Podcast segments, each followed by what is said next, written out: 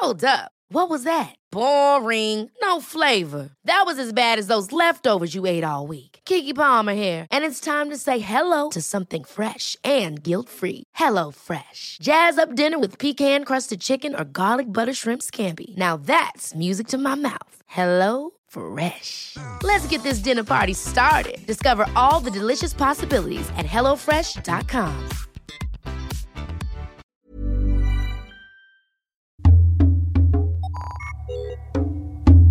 Remotas es un espacio flotante donde contamos historias que han marcado nuestra manera de entendernos como mujeres. Somos reflexivas. Somos intensas. Somos melancólicas. También a veces somos torpes y furiosas. Pero sobre todo, somos cómplices. Esto es Remotas, un podcast quincenal conducido por Begoña Irazábal, Sofía Garfias y Sofía Cerda Campero, donde entendemos la importancia de los vínculos entre mujeres.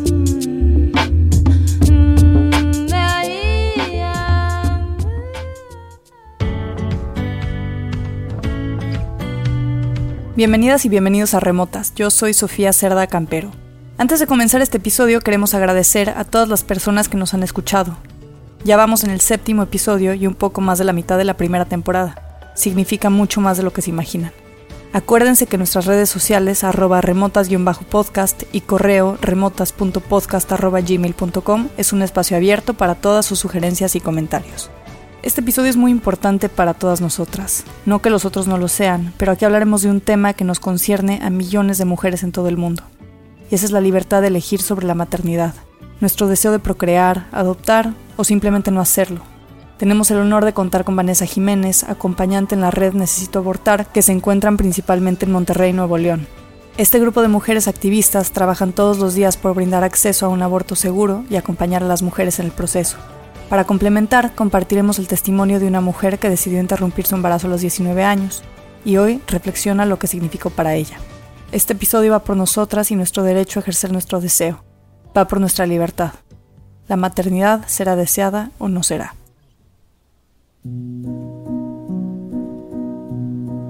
Estaba ligeramente borracha viendo uno de mis edificios favoritos, pensando en el Art Deco, contemplando la idea de fumarme un cigarrito. Ya dos días de retraso, quizá mis últimos cigarritos. Sonreía acariciándome la panza, pensando que me gustaría que fuera niña, pero estoy lista para que el bebé sea quien quiera ser. Solo quiero conocer esa sonrisa que nunca he visto. Tengo ganas de ser mamá, de enseñar y compartir la que creo es una bonita versión de las cosas, de las que duelen, de las que dan risa, de lo difícil y de lo llevadero. Quiero ser compañera de aventuras. No solo quiero un bebé, quiero una persona de todas las edades para hacer camino. Un granito para una mejor humanidad. A la mañana siguiente, siento cólicos, arañazos en el vientre y en la espalda, síntomas, me baja, se me cae el teatrito. Estoy más enojada con mi cuerpo que con nadie. Otro mes más. Otro mes de confusión y de sobarme el hombro yo solita. Qué desolador resulta saber que hasta para ser mamá se requiere de disciplina, de acuerdos, de comunicación.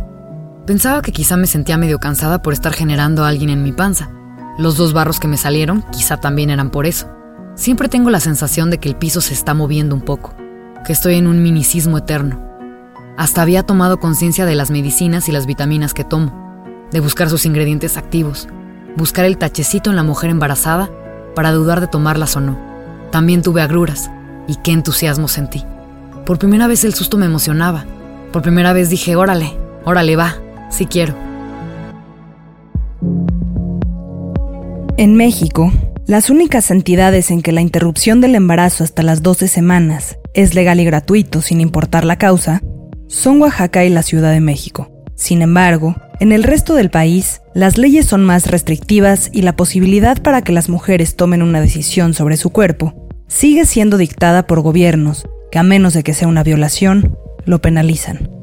El 29 de julio, con cuatro votos en contra y uno a favor, la Suprema Corte rechazó la despenalización del aborto en Veracruz, uno de los estados del país con leyes más restrictivas en derechos sexuales y reproductivos. Esto fue prueba de que a pesar de que los gobiernos cambien de partido, el camino hacia la libertad sigue siendo estrecho y patriarcal. En este contexto, sin embargo, surgen oportunidades. Y en remotas, nos pareció importante que nuestros oyentes conocieran el valiosísimo trabajo de organizaciones como la Red Necesito Abortar, mujeres que por medio de acompañamiento se encargan de que otras vivan el aborto como un derecho y no como un delito. Sobre todo, que no vivan el aborto con riesgo y estigma o discriminación, sino como una decisión consciente, informada y sobre todo libre. A continuación, escucharemos un poco de nuestra conversación con Vanessa Jiménez, acompañante en esta red. Bueno, pues hace ratito platicábamos un poco. Yo soy diseñadora gráfica, ilustradora. Ese es mi, mi, trabajo de la vida real. Paralelo a eso, desde hace 13 años, junto con mi pareja, iniciamos varios grupos de, pues más bien como de socializar, porque en el ambiente de las lesbianas luego no había como estos espacios de charla, no había, estoy hablando del 2007, el, no existía o apenas estaba arrancando Facebook, las formas de socializar eran muy complicadas y decidimos hacer un grupo donde nos pudiéramos reunir, este, platicar como de temas luego que parecen mitos, ¿no? Si las lesbianas vamos o no al ginecólogo, si tenemos ciertos riesgos, etcétera. Ay, Dios mío. ¿Qué pasa, eh? Luego a veces los mismos gines o las gines te tienden como diferente cuando dices que eres lesbiana, ¿no? O sea, como, ah, no, esta tiene menos riesgos y, luego hay también bueno. de, de desigualdad en salud, ¿no? Entonces, con esa preocupación empezamos un grupo que se llama Cuatro Lunas, yo eh, realmente estaba así como recién salidita del closet, ¿no? o sea, no, no había tenido como una exposición pública y pues empecé como a unirme poco a poco a la, lucha social y creo que ahorita en, el tema que comentaba Begoña sobre ser nuevas en el feminismo, yo creo que todas somos siempre nuevas en el feminismo, o sea, creo que es un proceso continuo, yo creo que cuando Gracias, Van, esto lo aprecio.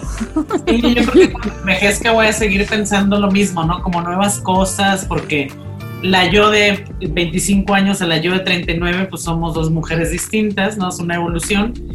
Y bueno, en el tema este del feminismo, creo que la lucha social fue como efecto bola de nieve, una cosa igual a otra, ¿no? Y este, finalmente nos constituimos como organización civil desde hace seis años y desde hace aproximadamente cuatro, eh, Sandra, que fue la fundadora este, de la red, creó la red Necesito Abortar.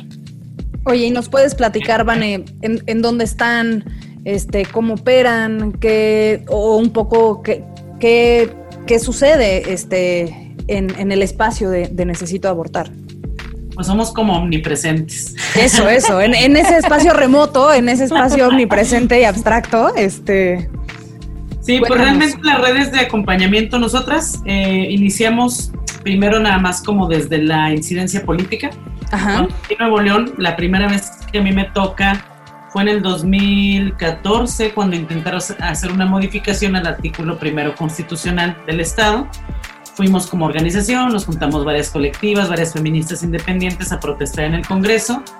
Y digamos que mi primer acercamiento al aborto fue por ese lado, ¿no? Yo eh, reconozco que yo tenía mucho estigma, yo estuve educada en un colegio católico, entonces todo es pecado, o sea, prácticamente todo, todo, todo es pecado, entonces me costó mucho también como reconocer mis propias telarañas. Eh, ahí conocí a Las Libres. Las Libres es una organización de Guanajuato. Ellas tienen ya 20 años, cumplen ahora en este 2020, trabajando por el derecho a decir de todas las mujeres. Y ahí fue donde yo conocí el modelo de acompañamiento. Entonces, yo no era lo que no había escuchado, no sabía de qué trataba, no sabía pues de qué iba, qué, qué cosas se necesitaban. De hecho, yo al principio ni quería ser acompañante y Sandra, mi pareja, que esta es, bueno, brava y aventada como nada en la vida, este, yo creo que es la mujer que conozco que menos miedo tiene en esta vida. Para nuestras y nuestros oyentes que no están familiarizados con México, es importante mencionar que tanto la red Necesito Abortar como la organización Las Libres en Guanajuato que menciona Vanessa se encuentran en estados conservadores. En Guanajuato, por ejemplo, el aborto es castigado a menos de que la mujer pueda probar que se trató de una violación. A pesar de que en mayo se hicieron esfuerzos por la despenalización del aborto, las Comisiones Unidas de Salud y Justicia del Congreso de Guanajuato rechazaron estas iniciativas. Nuevo León es el segundo estado que ha registrado más abortos este año a nivel nacional. Sin embargo, estos solo son legales si se trata de una violación o hay un riesgo para la vida de la madre o el bebé. El conservadurismo de la sociedad y la lealtad a la familia heteronormativa como institución también se ve reflejado en otros ámbitos. Por ejemplo, los matrimonios homosexuales se legalizaron apenas hace un año, el 31 de mayo del 2019.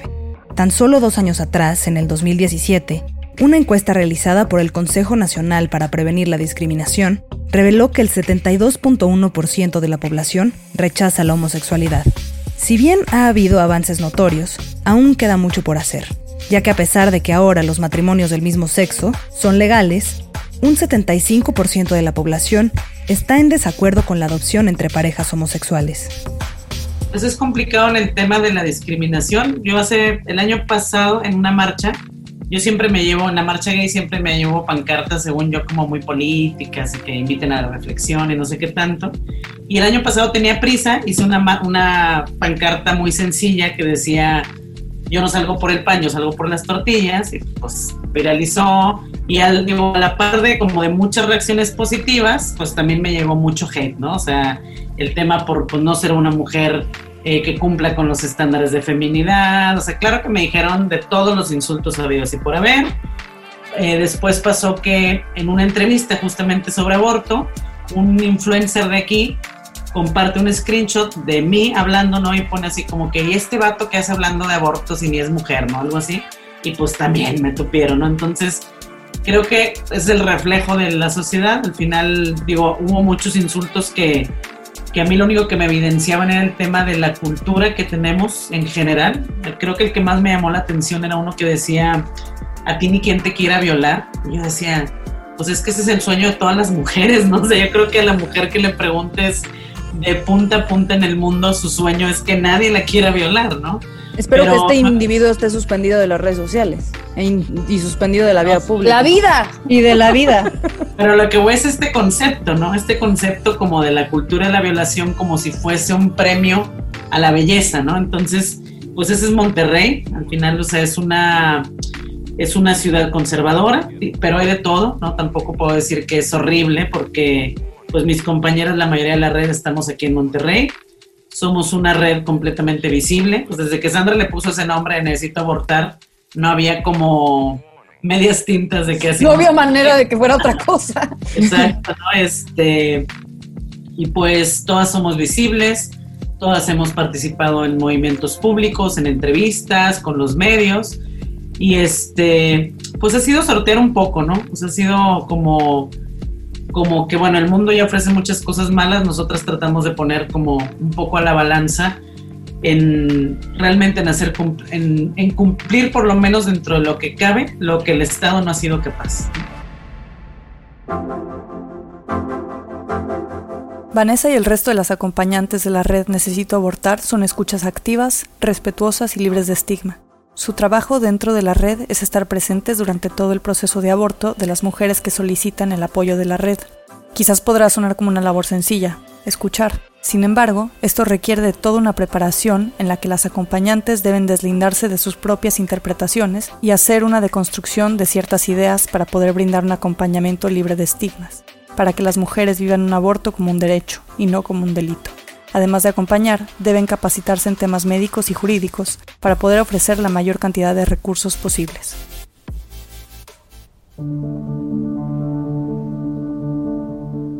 Al bañarme, pienso que está bien. Es una oportunidad más de hacer cosas antes de dejar de ser yo, para ser completamente de alguien más. Reflexiono en el aborto, en mi familia y sus ideas retrógradas, su estúpido pro vida, y luego se preocupan porque los niños no pueden tener acceso a una educación decente. Me pongo a pensar en lo irónico de la frase, no nos estamos cuidando para tener bebés, y me parece que debería ser al contrario. Me estoy cuidando para tener bebés, bajándole al alcohol, comiendo más saludable, haciendo ejercicio, en fin, preparando mi cuerpo. Un cuerpo que se va a redondear para crear y guarecer a otro. Y después, todo lo que venga para alimentarlo. Pienso siempre en la virtud de la caridad que se representa con la lactancia en toda la historia del arte. Y no solo a los bebés, sino a los viejos mendigos, Sí, sí, muy de la Iglesia Católica. Al descubrir que no estoy embarazada, regresan los dolores, la sensación de tener un desajuste hormonal, regresa la hipocondria con su perversa agilidad mental. Ponemos nuestra confianza en una app que nos despliegue el calendario de baja, media y alta posibilidad de quedar embarazada. De pronto el control se vuelve tan absoluto que pierdo sentido de lo que se trata todo, incluso sobre esto que anhelo. Me aflige darme cuenta de lo precaria que fue mi educación sexual. No entender ni de tiempos, ritmos, ovulación, lo poco que conocemos nuestro cuerpo y su funcionamiento. Además de que casi siempre pensamos que las no fértiles seremos nosotras, las mujeres. Una amiga me dijo que las semanas de embarazo se cuentan desde la última vez que te bajó, pero para ese momento ni siquiera hay concepción. ¿No es todo esto una locura? Vanessa nos platicó ya sobre el contexto social y político de Nuevo León y lo que implica ser acompañante en la red Necesito Abortar. Ahora, escucharemos un poco sobre las experiencias que la han marcado, conmovido y motivado para seguir con esta lucha por el derecho a decidir. Todas me han marcado, eso sí podría decir que cada historia de cada mujer es importante, o sea, lo que se comparte en un acompañamiento pues son cosas muy íntimas, eh, a veces descubrimos más cosas. A veces te buscan para información para abortar y las mismas chavas se dan cuenta que han sido violadas por sus parejas, se dan cuenta que hay violencia eh, y lo van descubriendo conforme nos lo van compartiendo, ¿no? O sea, que lo dicen, oye, es que me lo hizo mientras yo dormía y me desperté, ¿no? Porque sentí que, que alguien me estaba tocando. Y dices tú, pues eso es violación, ¿no? Entonces, creo que todas me han marcado eh, creo que las que más coraje me dan, creo que están cercanas a la injusticia, ¿no? O sea, cuando, cuando ves que el Estado no es capaz de cumplirle a las mujeres, es cuando dices, híjole, ¿no? O sea, hace poquito tuve un caso de una chica que me buscó y me dice, oye, tengo 14 semanas, me dice, ya no se puede hacer nada, ¿no? Y yo, no, sí se puede. No, es que, el médico me dijo que pues no, no, te mintió, sí se puede. Entonces, me dice, es que mi ginecóloga eh, me dice que, que, el producto que estoy esperando trae un problema en el corazón, quiere que vaya a un cardiólogo fetal y trae una malformación congénita. Y yo le dije, pues que si viene así yo prefiero abortar, o sea, yo no tengo ni los medios económicos para, para ni para el cardiólogo fetal, ni para ni para este mantener con vida un ser que no va a hacer nada y que solamente pues va a tener que estar conectado, etcétera. Entonces dice ella, yo quiero abortar. Y la ginecóloga le dijo, pues mira, aunque venga sin cerebro, no vas a abortar. O sea, el embarazo es hasta el final. Entonces, pues ver a las chicas en esa desesperación y en esa injusticia, porque al final, por más ridículo que suene en este país, el aborto es legal y es ilegal al mismo tiempo en todo el país. O sea, todos los códigos penales tienen situaciones que lo hacen legal y tienen situaciones que lo consideran delito, incluyendo Ciudad de México y Oaxaca. Entonces, eh, hay ocho causales en total en todo el país por las que es legal abortar, pero las ocho causales no están concentradas en todos los estados. Por ejemplo, aquí en Nuevo León hay tres. A lo mejor si la chica no estuviera en Nuevo León y estuviera en Yucatán, hubiera sido legal abortar, ¿no? Entonces, pues hablamos de que la, la geografía no tendría que limitarnos los derechos, ¿no? Entonces, me parece ridículo, ¿no? Y otro caso también que fue muy conmovedor fue una niña de 15 años que ella la violó su primo y este y en este desconocimiento de yo, yo, tengo 39 años yo claro que sé a qué horas me va a bajar exacta no o sea he conocido tanto mi cuerpo que, que lo reconozco. Y ella pues en este desconocimiento que, que, luego las mujeres vamos aprendiendo justo con la experiencia pues a los 15 años ella no notaba si era irregular si no era irregular si tenía un retraso. Se da cuenta cuando le empieza a salir como una pancita, y dice, pues, ¿qué está pasando? Y le dice a su mamá, le van a hacer una prueba y tiene 17 semanas, ¿no? Cuando llega con nosotras. Y la mamá dice, bueno, mi hija tiene 15 años, fue por violación, la llevan a un hospital para que aborte, le dijeron que no se podía, la lleva a un particular para que aborte y el médico le dice que eso ya es un suicidio si lo intenta. Y al final, afortunadamente, rebotó acá con nosotras y este y la chica pudo abortar, o sea, nosotros acompañamos presencialmente el caso, nosotros me refiero a Sandra, mi pareja y a mí. Entonces estuvimos Sandra y yo, estuvo una chica eh, de la red, compañera que es psicóloga, acompañando a la mamá y a la hermana, porque la más fuerte, yo creo que de todas las que estábamos, era la niña, ¿no? O sea, la niña estaba así como súper segura. Recuerdo que la mamá lloraba y la niña le decía, no me voy a morir, mamá, solo estoy abortando, ¿no? O sea, lo tenía así como ¿no? Entonces, por eso puedo decir que todos los acompañamientos me han transformado. O sea, creo que es un proceso mutuo, o sea, no es solo lo que las mujeres viven cuando son acompañadas, es también lo que las acompañantes aprendemos de la fortaleza de las mujeres, porque luego se entiende que, que el acompañamiento pudiera ser algo maternalista de déjame te cuido y no, las mujeres son súper fuertes, súper decididas, ¿no? Y creo que ah, para mí todos estos años han sido de mucho aprendizaje de todas, ¿no? O sea, yo estoy, creo que eternamente agradecida con la confianza que nos tienen y, y pues también muy orgullosa de poder pues ser este factor que, que les genera algunas justicia, que para otras es un cierre, que para otras es un acto de autonomía, para otras es un acto de amor también, para los hijos que ya tienen, para sus proyectos de vida futuro, ¿no? O sea, es, ver el aborto desde muchísimas otras miradas que, que nunca se le dan, ¿no? Porque normalmente siempre está la negativa nada más.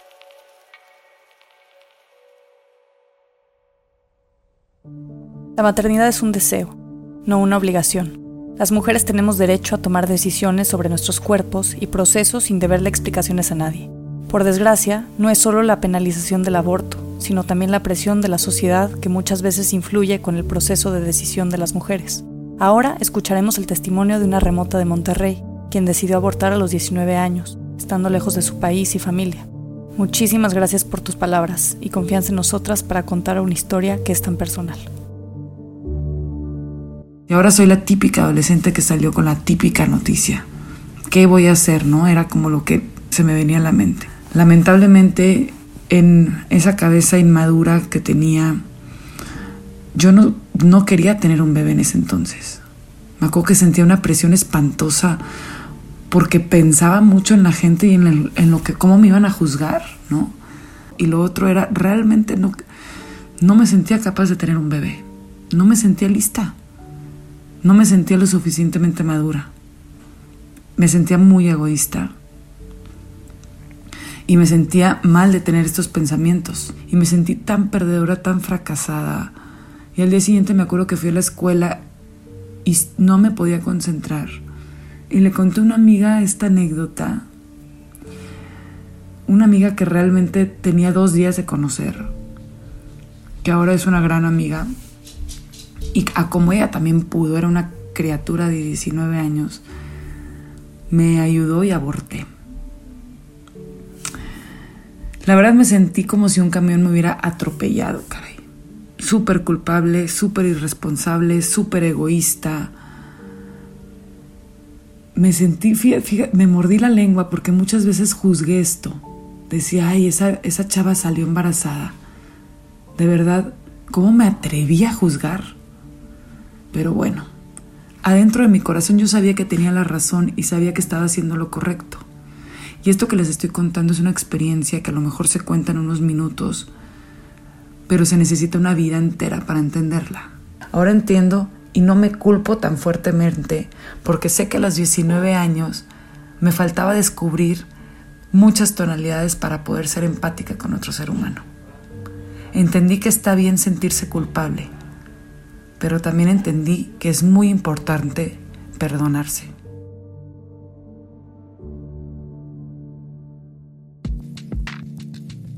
México, como lo hemos visto, es un país dividido en cuanto a posturas e iniciativas. Gracias a distintos movimientos feministas, la urgencia del aborto legal, seguro y gratuito está llegando a la agenda pública y jurídica de distintas partes del país. Sin embargo, aún queda por reflejarse en leyes que protejan a las mujeres y garanticen su autonomía, protección y libertad de decisión. El resto de América Latina también se ha visto afectada por estos procesos. Los únicos países que permiten abortar en las primeras semanas de gestación sin condiciones son Cuba, Uruguay, Guyana, Guyana Francesa y Puerto Rico, mientras que El Salvador, Nicaragua, Honduras y Haití lo prohíben sin excepciones.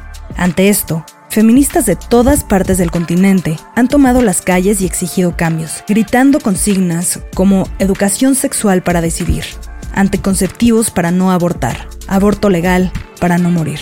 Uno de los países donde el movimiento ha sido más fuerte es en Argentina.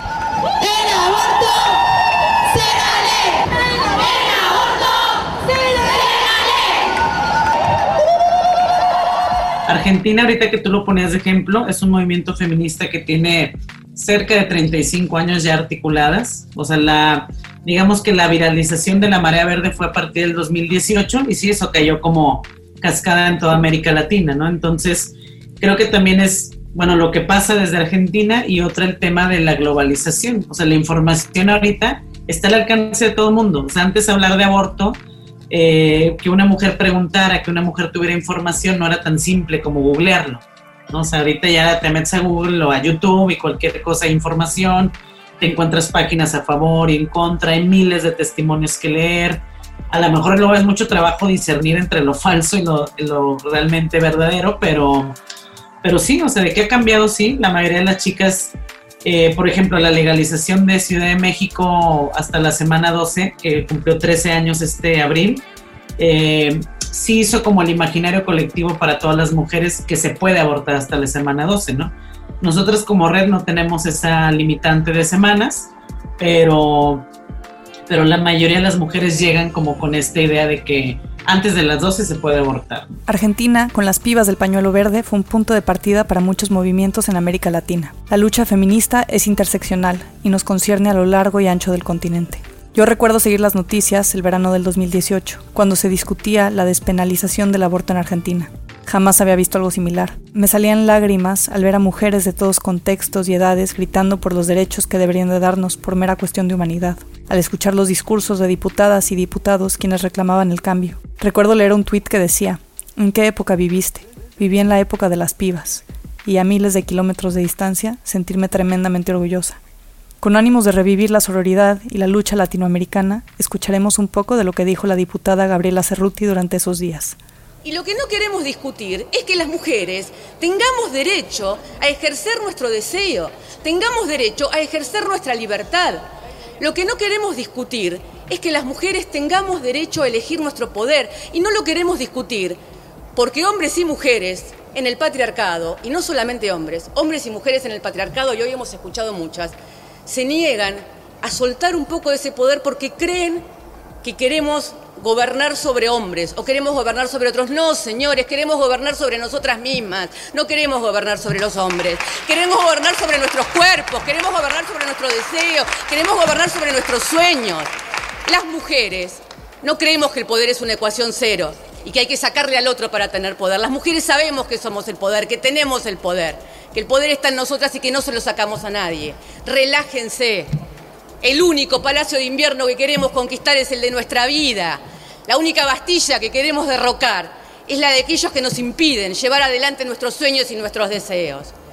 Seamos capaces de mirar un poco por afuera de esta mansión, de estos cortinados, de estas alfombras. Salgamos del pasado. Yo sé que este edificio monumental a veces nos lleva a no darnos cuenta que estamos repitiendo discusiones de hace muchísimo tiempo, discusiones de siglos atrás.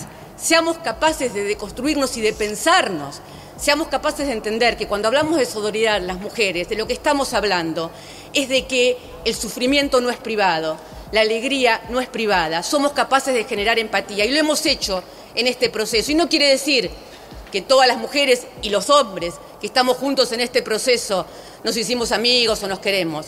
Quiere decir que tenemos la decisión ética y política de compartir una visión de una sociedad más justa, donde tenga derechos. ¿Qué vienen a hablarme? Del embrión que no puede ser descartado. Lo descartan cuando tiene 5, 10, 15 años. El embrión tiene que nacer para darlo en adopción, pero no se lo van a dar en adopción a una pareja homosexual. ¿Qué más quieren hacer para normativizar la vida de los otros? Con 38 votos en contra y 31 a favor, la Cámara Alta en Argentina bloqueó el proyecto del aborto legal, dejando al país con una ley de 1921. Las argentinas, al igual que millones de otras latinoamericanas, siguen luchando por su legalización.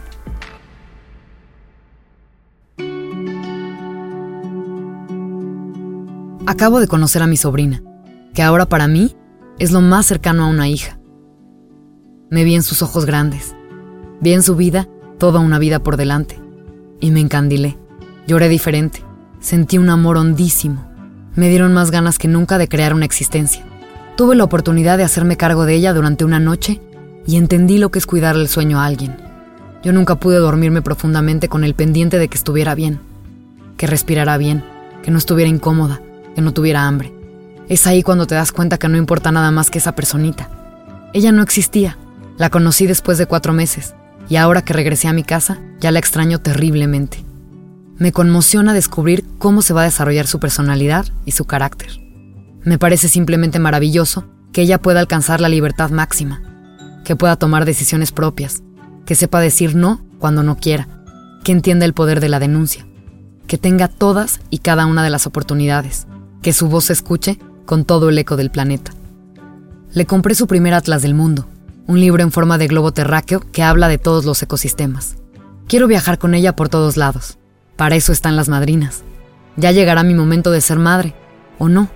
Mientras tanto, intento vivir donde están mis pies.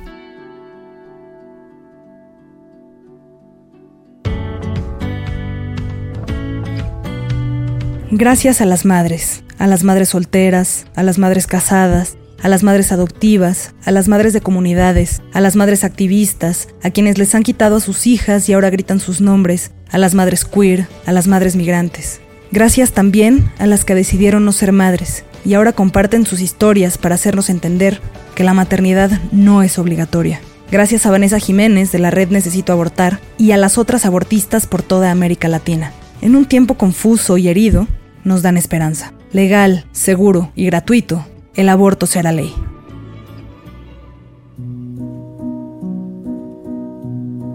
Escucharon La maternidad será deseada o no será, en remotas. El guion es un trabajo en equipo realizado por Sofía Cerda, Begoña Irazábal y Sofía Garcias. La producción y diseño de sonido es de Daniel Díaz Elmou. Agradecemos a Vanessa Jiménez por su tiempo y por su entrega. Si alguien tiene interés en ser acompañante de la red Necesito Abortar, pueden encontrar la info en su página de internet www.necesitoabortar.mx y seguirlas en Instagram y Facebook como arroba necesito abortar y en Twitter como arroba abortar necesito. Suscríbete y descarga nuestro podcast en tu plataforma preferida y sigue nuestras redes sociales en arroba remotas-podcast.